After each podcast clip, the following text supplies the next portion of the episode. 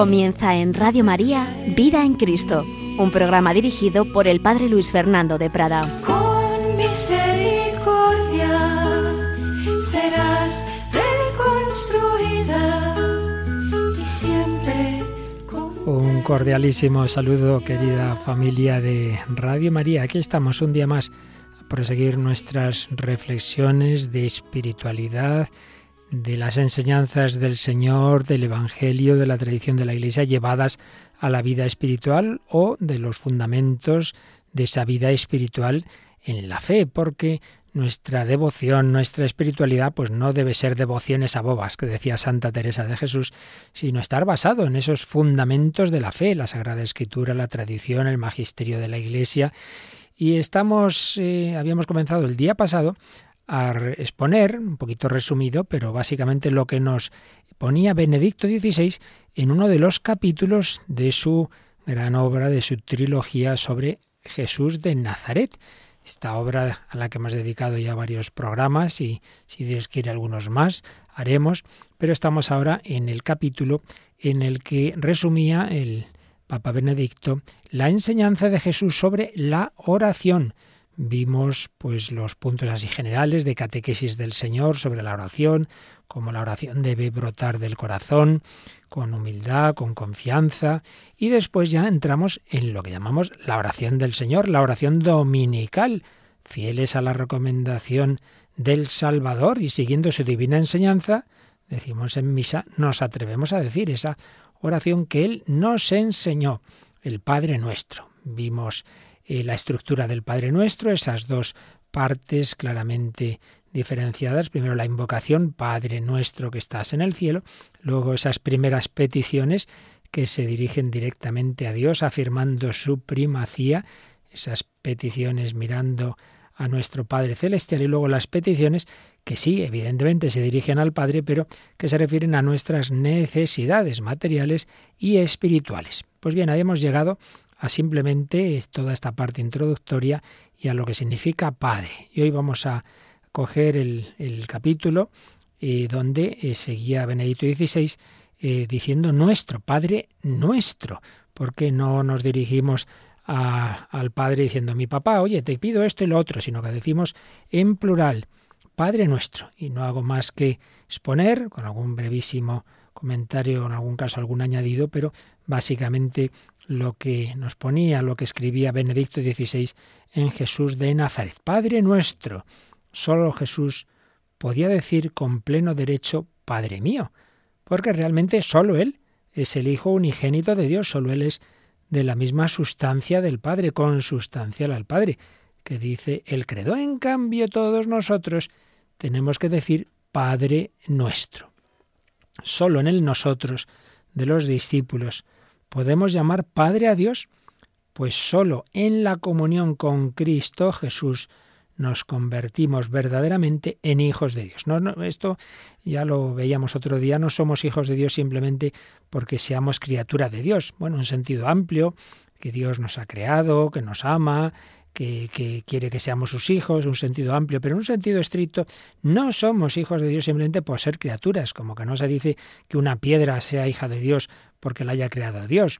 No, no, somos hijos de Dios en tanto en cuanto entramos en el único Hijo, en el unigénito, en tanto en cuanto somos incorporados en ese nosotros en el que Jesús nos quiere incorporar. Por eso, escribe Benedito XVI, la palabra nuestro resulta muy exigente, pues nos exige salir del recinto cerrado de nuestro yo, nos exige entrar en la comunidad de los demás hijos de Dios, nos exige abandonar lo meramente propio, lo que separa, nos exige aceptar al otro, a los otros, abrirles nuestros oídos y nuestro corazón.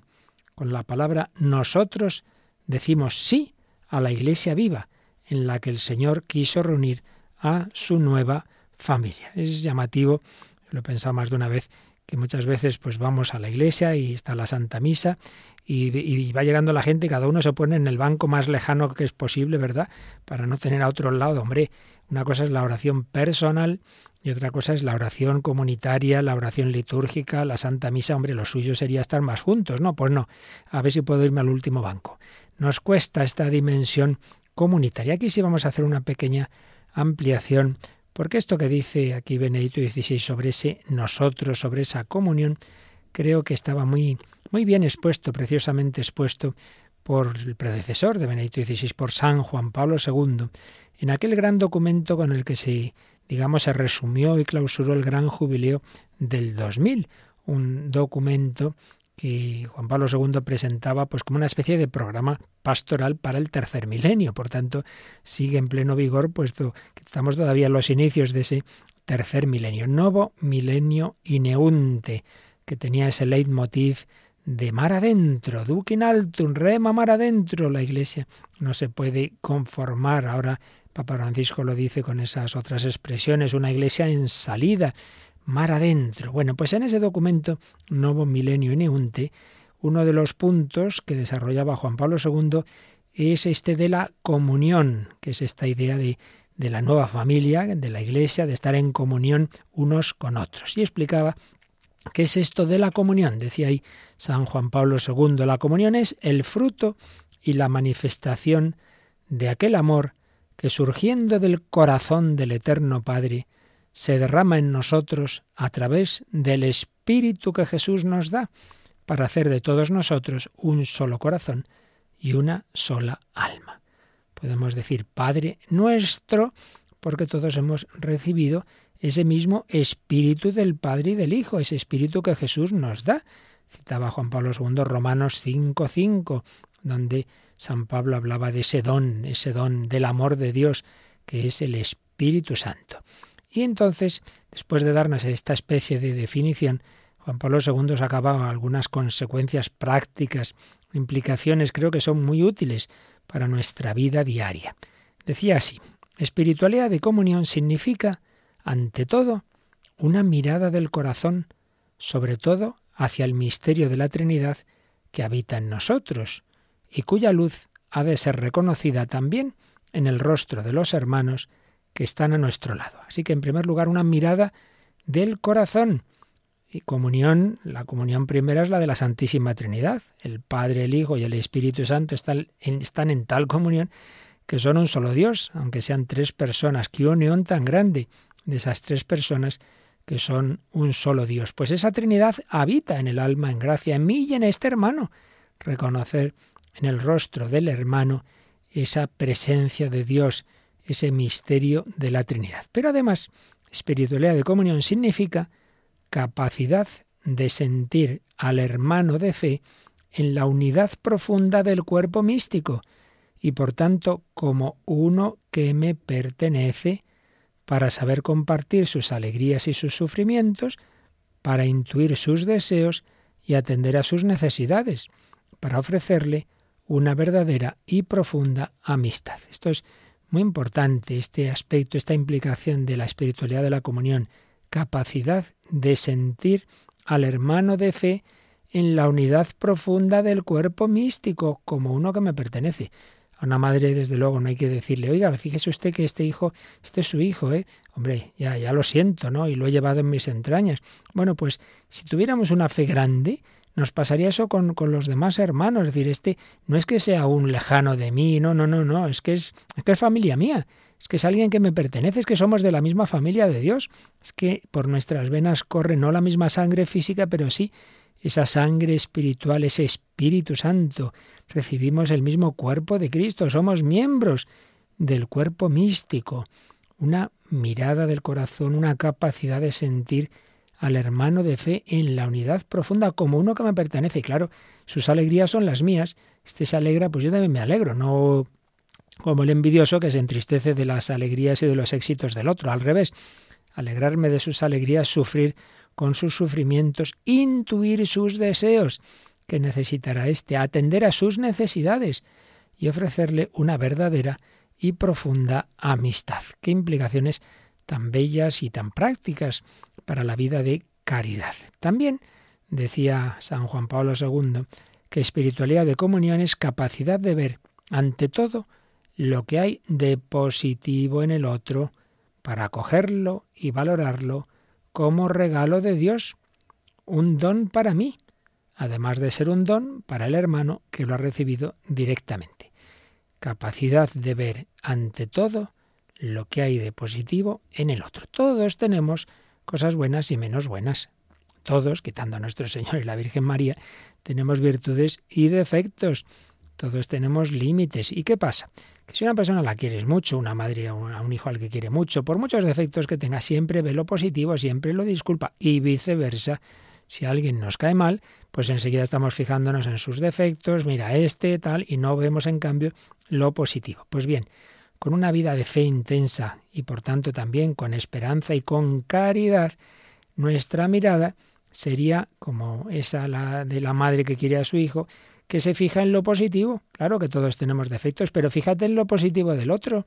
Y no solo fíjate, sino valóralo como un regalo de Dios. Mira, Dios le ha dado a este esa capacidad de, de explicar las cosas para que yo me aproveche de ello, para que yo escuchando sus charlas, sus exposiciones, me ayude. Es un don de Dios para él y para mí y para todos los hermanos. Valorar lo que tienen los demás como regalos de Dios. Están varios en una comunidad religiosa, pues cada uno se da cuenta de que el otro es un regalo que Dios te hace. Los amigos escogen, los hermanos te los dan en una comunidad religiosa, en una comunidad de un movimiento laical, en una parroquia, se te dan los hermanos como un regalo de Dios. ¡Oh, vaya regalo! Que me hace sufrir con sus defectos, con sus... claro, y tú también al otro. Pero eso también entra en el regalo, porque el Señor nos va purificando y quiere que tengamos, que afinemos, digamos, la mirada, que tengamos esa mirada de sobrenatural, de darme cuenta de que es Jesús disfrazado también de limitaciones y de defectos. Esa mirada del corazón que me lleva a sentir al hermano de fe como uno que me pertenece y que me lleva a ver lo positivo que hay en el otro para cogerlo y valorarlo como regalo de Dios.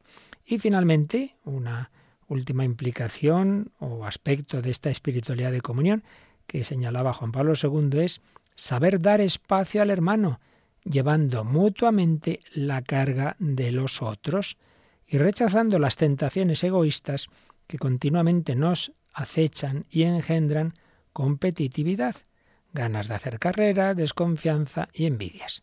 Pues en vez de ver al otro en el trabajo, en, el apostolado, fíjate, este lo hace mejor y quedo yo mal, no, no, pues alégrate y vamos a ayudarle, vamos a ayudarnos unos a otros. Pero aquí lo importante es ganar la guerra, no si él lo haya hecho este, el otro. Lo importante es que cada uno ponga su granito de arena para que sea Cristo el que venza, no que quede yo bien o el otro. ¿Qué más da? ¿Qué más da? Así que pidamos, pidamos al Señor al rezar el Padre nuestro, nuestro, que aumente esa conciencia de que no soy yo solito, de que estoy en esa comunión de la Iglesia. Por eso, esto que hemos leído de Juan Pablo II nos ayuda a entender esto que escribía Benedicto XVI en Jesús de Nazaret. Aceptar al otro, a los otros, abrirles nuestros oídos y nuestro corazón. Con la palabra nosotros decimos sí a la iglesia viva en la que el Señor quiso reunir a su nueva familia. Así, sigue escribiendo Joseph Ratzinger, el Padre Nuestro es una oración muy personal, pero al mismo tiempo plenamente eclesial. Al rezar el Padre Nuestro rezamos con todo nuestro corazón, pero a la vez en comunión con toda la familia de Dios, con los vivos y con los difuntos. No, la iglesia no son solo los que estamos aquí, ¿eh? también los difuntos que están en el cielo o en el purgatorio, también están en ese cuerpo místico. También son miembros de la Iglesia, en comunión con toda la familia de Dios, vivos y difuntos, personas de toda condición, cultura o raza. El Padre nuestro nos convierte en una familia más allá de todo con fin. Padre, Padre nuestro, Padre nuestro que estás en el cielo. Y explicaba el Papa con estas palabras, no, situamos a Dios Padre en una lejana galaxia. Aquí el cielo no es el cielo astronómico. No, no, sino que afirmamos que nosotros, aun teniendo padres terrenos diversos, procedemos todos de un único Padre, que es la medida y el origen de toda paternidad. Padre nuestro que estás en el cielo, es decir, ese es el, el Padre por excelencia, el Padre Dios. Y cita aquí a San Pablo en Efesios 3:14 que escribía, Por eso doblo las rodillas ante el Padre, de quien toma nombre toda familia, en el cielo y en la tierra. Y como trasfondo podemos recordar las palabras de Jesús, no llaméis Padre vuestro a nadie en la tierra, porque uno solo es vuestro Padre, el del cielo. Padre nuestro, que estás en el cielo. Y tiene un párrafo precioso, eh, Benedicto XVI, al respecto, que dice así, la paternidad de Dios es más real que la paternidad humana, porque en última instancia nuestro ser viene de Él, porque Él nos ha pensado y querido desde la eternidad, porque es Él quien nos da la auténtica, la eterna casa del Padre. Y si la paternidad terrenal separa, la celestial une. Cielo significa esa otra altura de Dios de la que todos venimos y hacia la que todos debemos encaminarnos. La paternidad en los cielos nos remite a ese nosotros más grande que supera toda frontera, que derriba todos los muros y crea la paz. ¿Qué quiere decir todo esto tan profundo? Esa paternidad de Dios es más real que la paternidad humana, porque nuestro ser viene plenamente de Dios. El Padre es el que nos da el ser, pero en último término el que nos ha dado a todos el ser es Dios, porque Él nos ha pensado y querido desde la eternidad. Nuestros padres desearían tener hijos, soñarían con ellos, sí, pero no nos conocían, ni siquiera sabía si iba a ser un chico, es una chica, si uno, si dos. En cambio, Dios, desde toda la eternidad, nos ha conocido, nos ha amado. No es que nos ame porque venimos a la existencia y entonces ya nos empieza a querer como los padres humanos. No, al revés. Es que venimos a la existencia porque Él nos ha amado desde antes, por hablar de alguna manera, desde la eternidad. Él es quien nos da la auténtica, la eterna casa del Padre. Y si la paternidad terrenal separa, yo soy hijo de este, tú del otro, yo de tal zona, tú de tal otra, en cambio la celestial une, porque todos venimos de Dios. Por eso podemos decir nuestro, porque todos tenemos el mismo Padre y por eso somos hermanos. Por eso ese ideal de fraternidad sin filiación, mucha fraternidad y mucha solidaridad y mucha libertad, cuando no está Dios por medio, pues al final es el que no entiende la fraternidad como yo, pues me lo cargo, como ya la historia ha demostrado tantas veces. La paternidad celestial une. Cielo significa esa altura de Dios de la que todos venimos y hacia la que todos debemos encaminarnos. La paternidad en los cielos nos remite a ese nosotros más grande, que supera toda frontera, que derriba todos los muros y crea la paz. Padre nuestro, que estás en el cielo, Padre, papá, papaíto, como llamaba Jesús al Padre Celestial, y como nos permite a nosotros entrar en esa sufiliación, también nosotros podemos decirle papá, pero sin olvidarnos que esa dimensión personal va unida a la dimensión comunitaria. Eres mi Padre, pero eres también el Padre de mis hermanos, Padre nuestro, que estás en el cielo. Vamos a decirle Abba con esta bella canción de Sor Ágata Dutrey, Abba, papá, papaito.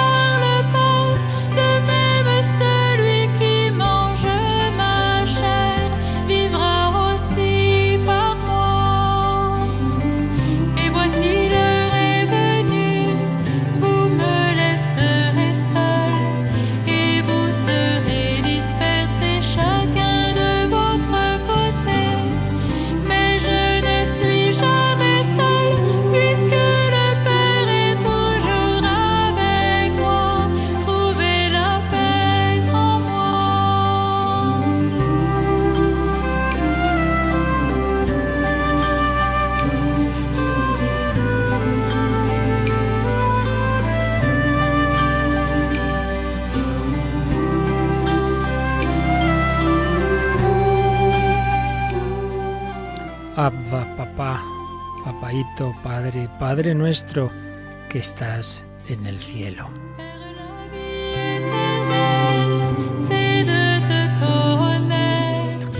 A ti acudimos con confianza, aumenta nuestra fe, nuestro sentido de filiación y también de fraternidad, que me dé cuenta de que el otro es un hermano que también me pertenece, que lo vea desde tu amor, desde tu corazón, Padre.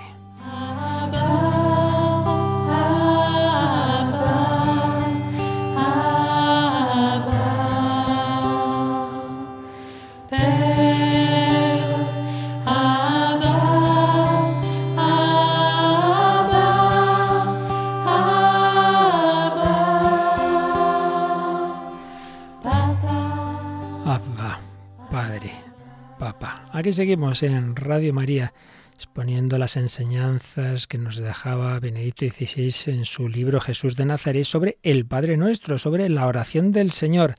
Padre, Padre nuestro, Padre nuestro que estás en el cielo, santificado sea tu nombre. Vamos a ver un poco cómo nos exponía esta petición Benedicto XVI. Esta petición nos recuerda el segundo mandamiento del Decálogo. No pronunciarás el nombre del Señor tu Dios en falso, no tomarás el nombre de Dios en vano, pero, pero ¿qué es el nombre de Dios?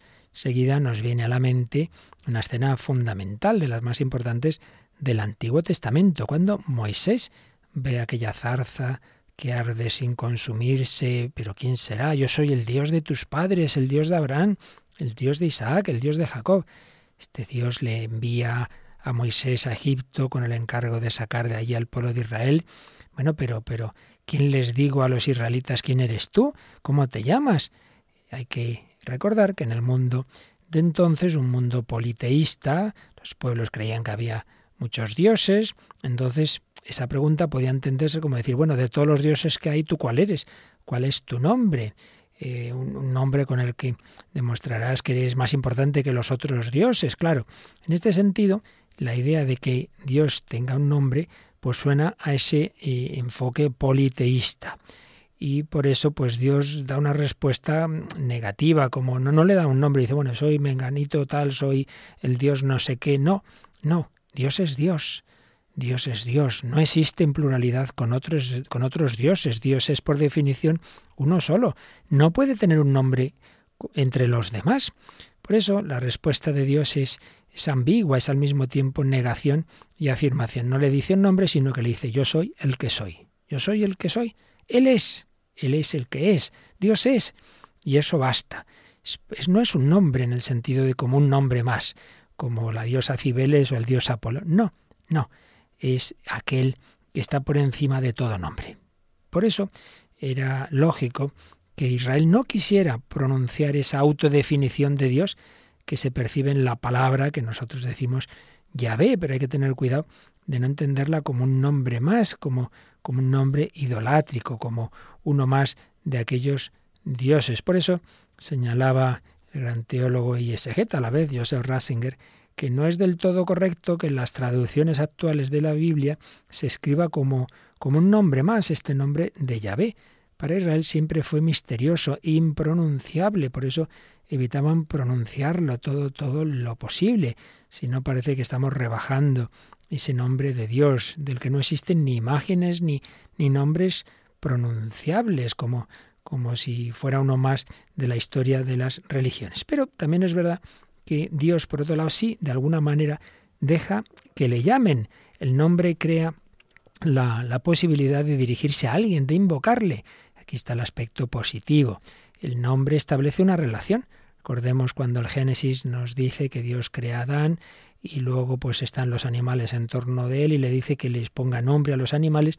Ese, ese poner nombre, ese aspecto de que Adán da nombre a los animales no significa que está describiendo su naturaleza sin más, sino que los está incluyendo en su mundo humano, que los puede llamar, los puede llamar. Bueno, pues también Dios establece una relación entre él y nosotros le podemos, lo podemos invocar, Él entra en relación con nosotros y nos da la posibilidad de que nos relacionemos con Él. Y en ese sentido podemos decir que de algún modo por su misericordia, se entrega a nuestro mundo humano, entra en nuestro mundo, se, se hace accesible y por ello también vulnerable.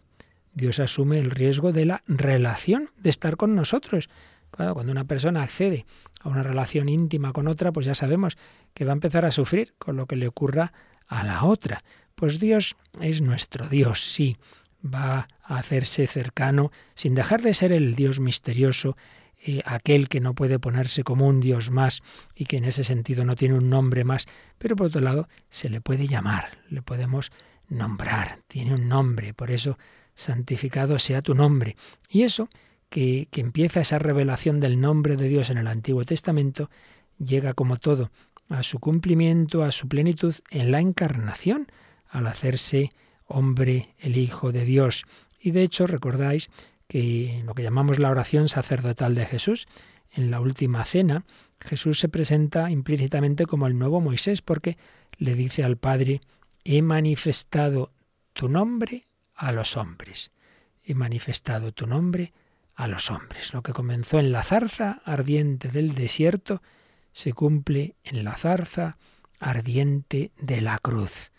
Ahora Dios se ha hecho verdaderamente accesible en su Hijo, hecho hombre. Esa es la zarza ardiente. Ahí está el fuego del Espíritu Santo en ese corazón de Jesús que está en la cruz. Es Jesús. Le podemos llamar como le llamó el buen ladrón. Jesús, acuérdate de mí. Él forma parte de nuestro mundo. Se ha puesto en nuestras manos. Madre mía, ¿hasta qué punto? Que se le pudo flagelar y crucificar. Pues bien, supuesto todo esto, podemos entender un poquito esa petición, santificado sea tu nombre, porque podemos abusar del nombre de Dios y manchar a Dios mismo. Podemos apoderarnos del nombre de Dios para nuestros fines y desfigurar esa su imagen. Cuanto más se entrega Él en nuestras manos, tanto más podemos oscurecer nosotros su luz. Cuanto más cercano sea, tanto más nuestro abuso puede hacerlo irreconocible. Recordaba José Ratzinger que el teólogo Martin Buber dijo en cierta ocasión que con tanto abuso infame como se ha hecho en la historia del nombre de Dios, podríamos perder el valor de pronunciarlo, pero silenciarlo sería un rechazo todavía mayor del amor que viene a nuestro encuentro. Y por eso el mismo Buber dice que sólo con gran respeto se podrían recoger de nuevo los fragmentos del nombre enfangado e intentar limpiarlos. Pero no podemos hacerlo solos. Únicamente podemos pedirle al mismo que no deje que la luz de su nombre se apague en este mundo. Por eso se lo pedimos. Es oración de petición. Santificado sea tu nombre. Queremos que tu nombre no sea profanado, queremos que sea glorificado, pero, pero no sabemos hacerlo solos. Ayúdanos. Y esta súplica de que sea el mismo quien tome en sus manos la santificación de su nombre, de que proteja el maravilloso misterio de ser accesible para nosotros y de que una y otra vez aparezca en su verdadera identidad, librándose de las deformaciones que le causamos, es una súplica que comporta siempre para nosotros un gran examen de conciencia. ¿Cómo trato yo el santo nombre de Dios? ¿Me sitúo con respeto ante el misterio de la zarza que arde? ¿Ante lo inexplicable de su cercanía? ¿Y ante su presencia en la Eucaristía, en la que se entrega totalmente en nuestras manos? ¿Me preocupo de que la santa cohabitación de Dios con nosotros no lo arrastre a la inmundicia, sino que nos eleve a su pureza y santidad?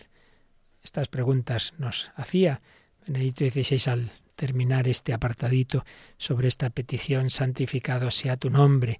¿Cómo tratamos nosotros al Señor? ¿Qué actitud tenemos? ¿Tenemos respeto? Recordad que cuando Moisés ve esa zarza ardiente, se acerca y Dios le dice, no te acerques, descálzate, descálzate, porque este lugar es, es sagrado, descálzate. ¿Cómo vamos nosotros, añado yo ahora, al templo? Por desgracia, va entrándonos la secularización también en la iglesia y estamos tantas veces en el templo como podemos estar en el mercado. Acaba una misa acaba, no digamos si es un funeral o un bautizo, una boda, bueno, y eso es el escándalo y todo el mundo a grito como si estuvieras en, la calle, pero hombre, que es el lugar del Señor, que está allá el sagrario, que está la presencia del Dios hecho carne en la Eucaristía. Pasa adelante, ni genuflexión, ni nada, ningún signo de respeto, lo cual no quita que esa reverencia, esa adoración, ese respeto, a la vez va unida en el sentido cristiano con la confianza. Nosotros no simplemente adoramos, como en otras religiones, a ese Dios que está en el cielo, entonces nos postramos y le adoramos, que está muy bien, sino que a la vez sabemos que es el Emmanuel, el Dios con nosotros, que se ha hecho ese niño que podemos coger en brazos y besar, ese crucificado que también vamos a besar en la cruz. Sí, confianza, pero a la vez con reverencia. Santificado sea tu nombre, que yo trate el nombre de Dios, en definitiva, que yo trate a Dios con respeto, con reverencia. Así lo cantaba otra religiosa, en este caso esta religiosa italiana, Sor Cristina, en una canción en inglés, y antes oíamos una en francés, ahora en inglés, bueno, estamos dirigiéndonos al Padre de todos, de todos los hombres, de todas las culturas y en todas las lenguas también. Blessed be your name, bienaventurado, bendito sea tu nombre.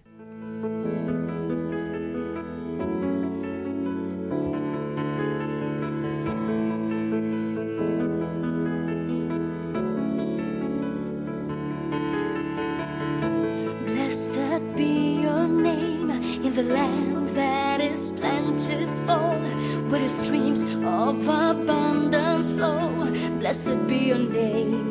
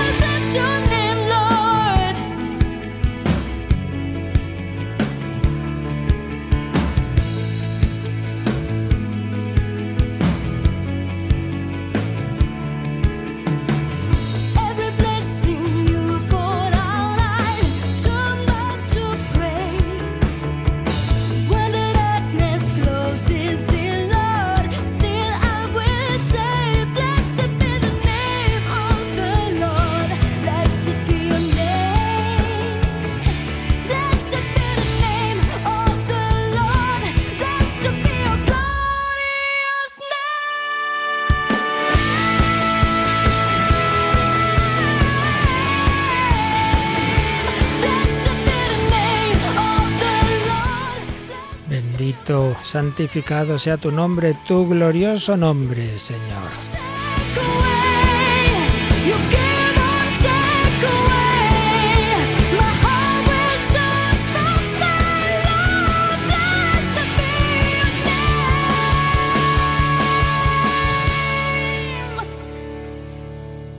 Blessed be your name.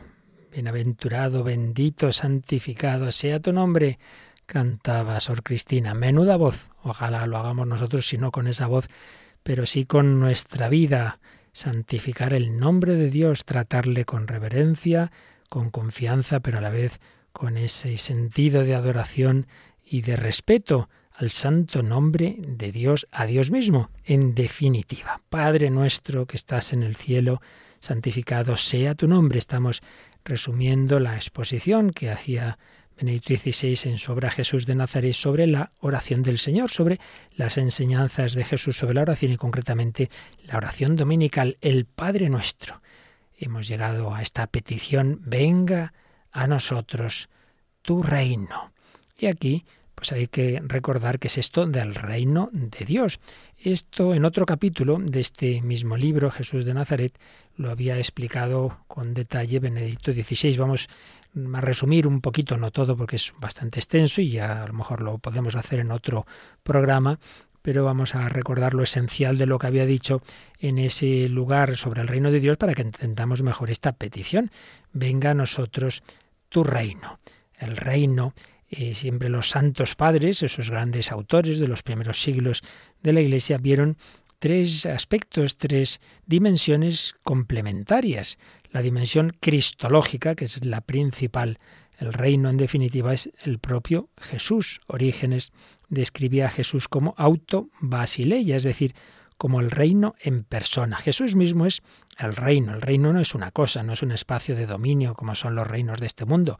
El reino es Él es persona, es Él. Reino de Dios sería en realidad una cristología encubierta, porque ¿en qué humanidad reina Dios perfectamente? La de Jesús, que es una persona divina, una persona divina que es la que mueve esa, esa psicología humana eh, que perfectamente está en sintonía, en ella está sin perder la libertad y la espontaneidad de una psicología humana, sin embargo, en plena sintonía lo humano y lo divino. En él Dios mismo está presente en medio de los hombres. Él es la presencia de Dios, un sentido cristológico del reino. También se ha dado en la historia un sentido, una interpretación, digamos, espiritual, interior, mística, en el sentido de que el reino de Dios se encuentra en el interior del hombre. Reina Dios en el corazón, cuando una persona pues entra ahí en esa vida espiritual, en esa vida interior, cuando hace oración, una dimensión mística. Y una tercera dimensión de interpretación del reino de Dios, más bien eclesiástica. El reino de Dios es ese aspecto de los hombres que aceptan, que aceptan el reinado de Dios y, forman la iglesia, en una relación entre el reino de Dios y la iglesia, con mayor o menor identificación. Pues son los tres primeros sentidos que podemos ver del, del, reino de Dios, como se han, se han interpretado en la, en la historia y que, y que en, su, en otro capítulo de este libro Jesús de Nazaret explicaba el Papa Benedicto XVI. También en otro lugar nos hablaba del sentido escatológico. La plenitud del reino será al final de los tiempos. Y en ese sentido, pues algunos autores, como Albert Schweitzer, eh, dirán que, que la proclamación de la cercanía del reino de Dios era el anuncio de que de que estaría próximo el fin del mundo, de la irrupción del nuevo mundo de Dios, de su soberanía. Según estos autores, el reino de Dios se debía entender en sentido escatológico. Pero a esta interpretación ha seguido otra, mm, ya en el siglo XX, la segunda mitad del siglo XX, de tipo secularista, una nueva mm, versión del reino, una visión incluso nueva del cristianismo, en el que lo principal ya no es Dios, ni, ni es Cristo, ni tampoco esa plenitud escatológica, sino reino significaría simplemente un mundo en el que reinan la paz, la justicia, la salvaguardia de la creación, y entonces todas las religiones tendrían que colaborar juntas en la llegada de ese supuesto reino. Bueno, esto es una versión, pues como veis, muy contaminada del, del relativismo de nuestro tiempo, pero una versión del reino que Juan Pablo II rechazó en su encíclica sobre las misiones, Redentoris Missio, y bueno, un poco en general todo el magisterio reciente de la Iglesia dice que una cosa es que el reino de Dios incluya esos aspectos humanos, no faltaría más, esos valores, y que podamos y debamos colaborar con todas las religiones y con todos los hombres de buena voluntad en la consecución de esos valores, eso es una cosa, y otra cosa, reducir el reino de Dios a esos aspectos, a esas dimensiones eh, meramente humanas. Volvamos pues al Evangelio, volvamos al auténtico Jesús. Jesús ha anunciado el reino de Dios, no otro reino cualquiera. Reino de Dios, reino de los cielos, no hay que olvidar que cielo es otro modo de nombrar a Dios. Por tanto, mm, con eso no se está anunciando algo ultraterreno, con reino de los cielos, sino que se habla de Dios, que está tanto aquí como allí. Y hay que añadir, indica Benedicto XVI, que la raíz hebrea que está detrás de esta palabra del, reino, en realidad, Malkut, en realidad habla más bien el reinado, es el ejercicio de la soberanía. Por tanto, no se está hablando de un reino meramente futuro, meramente escatológico, todavía por instaurar, sino de la soberanía de Dios sobre el mundo. Dicho de otra forma, hablando del reino de Dios, Jesús anuncia simplemente a Dios, es decir, al Dios vivo, que es capaz de actuar en el mundo ya en la historia de un modo concreto. Por tanto, lo que nos está diciendo es, Dios existe, Dios es realmente Dios, Dios tiene en sus manos los hilos del mundo. Y en este sentido, el mensaje de Jesús resulta muy sencillo, enteramente teocéntrico. Lo nuevo es que nos está diciendo Dios actúa ahora, el reino de Dios está aquí ya, porque Dios actúa ahora, porque esta es la hora en que Dios, de una manera que superaba cualquier modalidad precedente, estaba manifestándose en la historia en Jesús, como su verdadero Señor de, de la historia, como el Dios vivo. Reino de Dios, sería mejor decir ser soberano de Dios, o reinado, reinado de Dios. Ideas que es bueno que tengamos en la mente para entender esta petición y como digo, expone Benito XVI en otro capítulo de este libro. También en ese mismo capítulo nos recordaba el Papa Benedicto que este reino de Dios, esa proximidad del reino eh, que reside en él mismo, en el propio Jesús, pues nos invita a la conversión. A través de su presencia y su actividad, Dios entra en la historia aquí y ahora como aquel que obra. Por eso se ha cumplido el plazo, por eso es el tiempo de la conversión y del arrepentimiento, pero también el tiempo del júbilo, pues en Jesús Dios viene a nuestro encuentro. En él ahora es Dios quien actúa y reina, reina al modo divino, es decir, sin poder terrenal, sino a través del amor que llega hasta el extremo. Es un reino desde la humildad, desde la sencillez la mirada de Dios, la mirada amorosa de Dios que quiere reinar conquistando nuestro corazón. Y finalmente en ese capítulo eh, hablaba Benito XVI de que Jesús habla siempre como el Hijo, que en el fondo de su mensaje naturalmente está siempre esa relación entre Padre e Hijo. En este sentido Dios ocupa siempre el centro de su predicación, pero precisamente porque el mismo Jesús es Dios, el Hijo, y por eso toda su predicación es un anuncio de su propio misterio. Toda su predicación es hablar de Él, de Cristo, de, es cristología. Es un discurso sobre la presencia de Dios en su obrar y en su ser. Pues bien, teniendo en cuenta, de manera muy resumida lo hemos hecho, estas ideas sobre qué es el reino de Dios, pues vamos a ahora entender un poco mejor la petición, venga a nosotros tu reino. Con esta petición señala Joseph Ratzinger reconocemos la primacía de Dios. Donde Él no está, nada puede ser bueno. Donde no se ve a Dios, el hombre decae y decae también el mundo. Por eso recordemos lo que había dicho Jesús en Mateo 6:33, buscad ante todo el reino de Dios y su justicia, y lo demás se os dará por añadidura. Lamentablemente solemos hacer al revés. Primero voy a buscarme mis cosas materiales, mi seguridad y luego, bueno, ya rezaré un poco. Pues no, buscad primero el reino de Dios y su justicia y lo demás ya llegará. En modo alguno se nos está prometiendo un mundo utópico.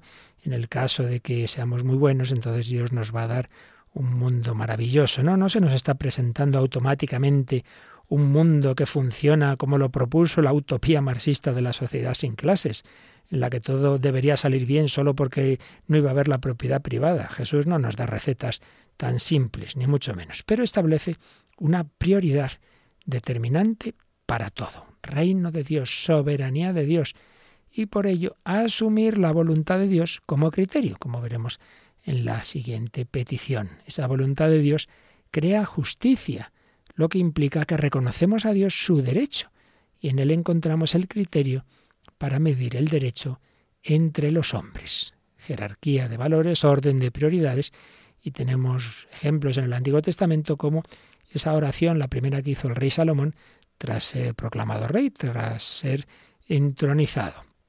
Se nos dice que, que el, rey, el joven rey, tuvo un sueño en el que Dios le decía que le concedería lo que le pidiera. Un tema clásico en los sueños de la humanidad. Si yo pudiera conseguir cualquier cosa, ¿qué pediría? Bueno, pues ¿qué pidió Salomón? Da a tu siervo un corazón dócil para gobernar a tu pueblo, para discernir el bien y el mal. Y entonces Dios alaba a Salomón porque no ha pedido riqueza, bienes, honores, la muerte de sus enemigos o ni siquiera una vida más larga, sino que ha pedido un corazón dócil, bueno, que distinga el bien y el mal. Ha pedido la sabiduría. Y por eso Salomón recibió también lo demás como añadidura. Buscad el reino de Dios y su justicia y lo demás se os dará por añadidura. Con esa petición, venga tu reino, tu reino, no el nuestro. El Señor nos quiere llevar a este modo de orar y de establecer las prioridades de nuestro obrar. Lo primero, lo esencial es un corazón dócil, para que sea Dios quien reine y no nosotros. Un corazón dócil, un corazón que busque la voluntad de Dios.